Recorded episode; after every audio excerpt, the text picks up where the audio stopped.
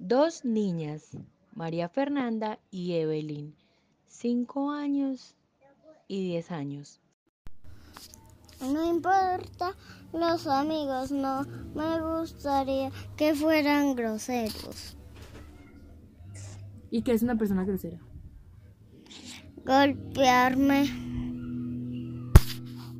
Sí me he sentido excluida porque me han rechazado, me han dejado afuera por cómo soy, por cómo me divierto, por cómo soy de callada, de divertida o muchas cosas más.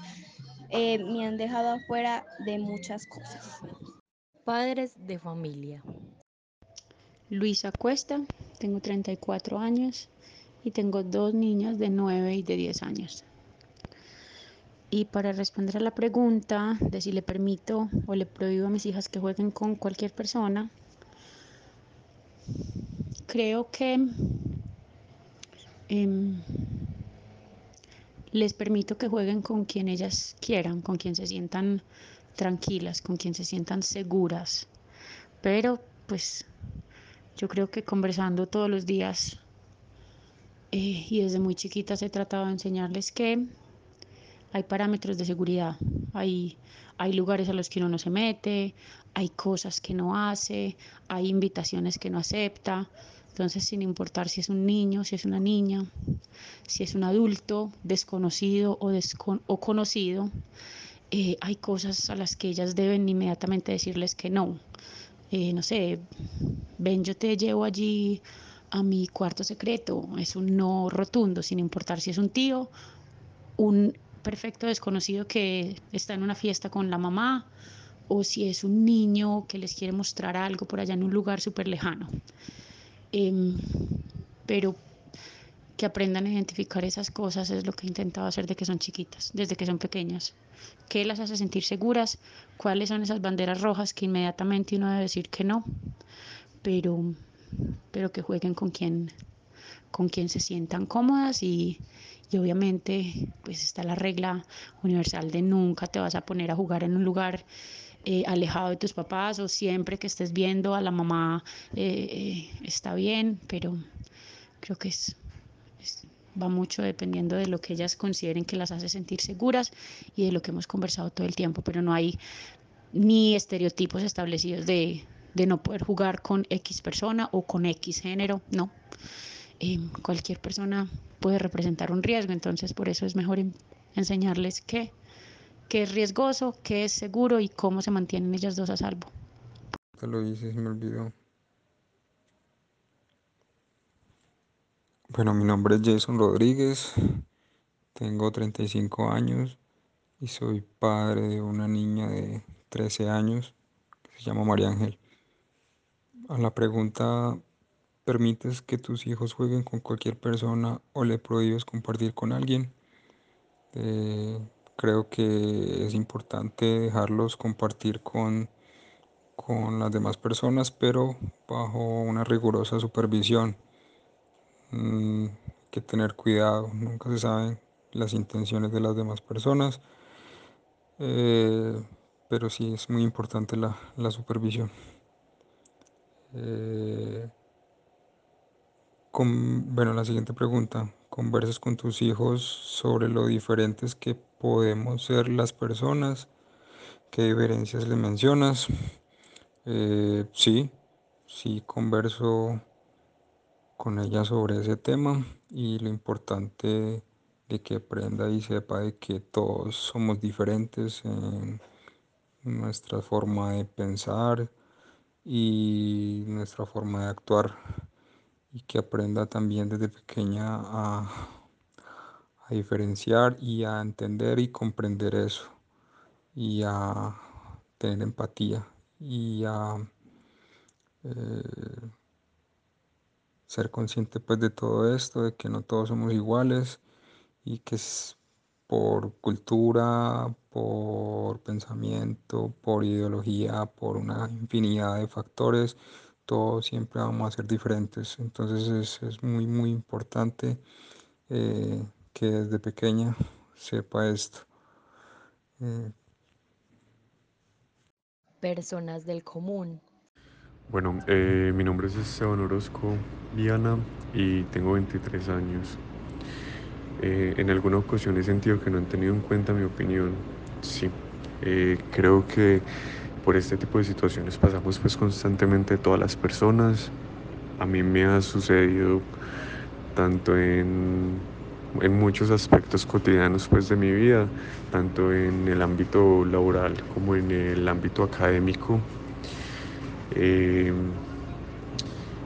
quizás en algunas ocasiones eh, no se ha tenido en cuenta pues mi opinión porque creo que en el momento de dar la lluvia de ideas o de por ejemplo trabajar en equipo con otras personas no le doy el suficiente valor a su opinión o a ese aporte.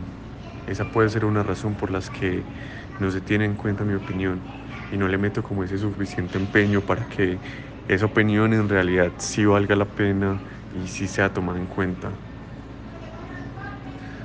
O porque simplemente no me entiendo bien con el equipo de trabajo. Hablando por ejemplo en el ámbito académico. Eh, bueno, ya por la otra parte, cuando veo a una persona en la calle con una limitación física solicitando ayuda, te detienes o sigues de largo, no de inmediato, pues yo creo que mi ética y mi moral eh, no me permitirían seguir de derecho y ignorar este tipo de situaciones pues cuando una persona está necesitando y no y no solo una persona con discapacidad eh, con limitaciones físicas cualquier persona pues que uno vea que le está, que está solicitando ayuda en el lugar que sea pues mientras uno pueda colaborar ahí dar ese aporte eh, yo creo que, que, no se niega pues esa ayuda. Pero claro que sí no. No se sigue de largo uno tiene que detenerse a ayudar Hola, mi nombre es Viviana Castaño, tengo 28 años y no tengo hijos. Y a la pregunta, ¿en alguna ocasión ha sentido que no tienen en cuenta su opinión? ¿Por qué? Respondo que sí. Eh, siento que en algunas ocasiones uno eh, expresa cierto su, su, opinión frente a algún eh, tema o una propuesta y por ejemplo si es en algún colectivo no se tiene en cuenta eh, ni siquiera con un argumento válido puesto que no se pone al debate no se analiza si es aplicable o no si es un, una buena opción sino que simplemente se toma en cuenta eh, por ejemplo el, la opinión de la persona que tiene eh, o que se hace llamar líder o que tiene el dominio. También pasa en el hogar en algunas ocasiones con los padres de familia que porque piensan que la edad es un insumo para que todo lo que digan se haga al pie de la letra y no tienen en cuenta las opiniones de las otras personas que también integramos esa familia. Y la otra pregunta es, cuando ves que en la calle hay una persona con alguna limitación física solicitando ayuda, ¿te detienes o sigues de largo?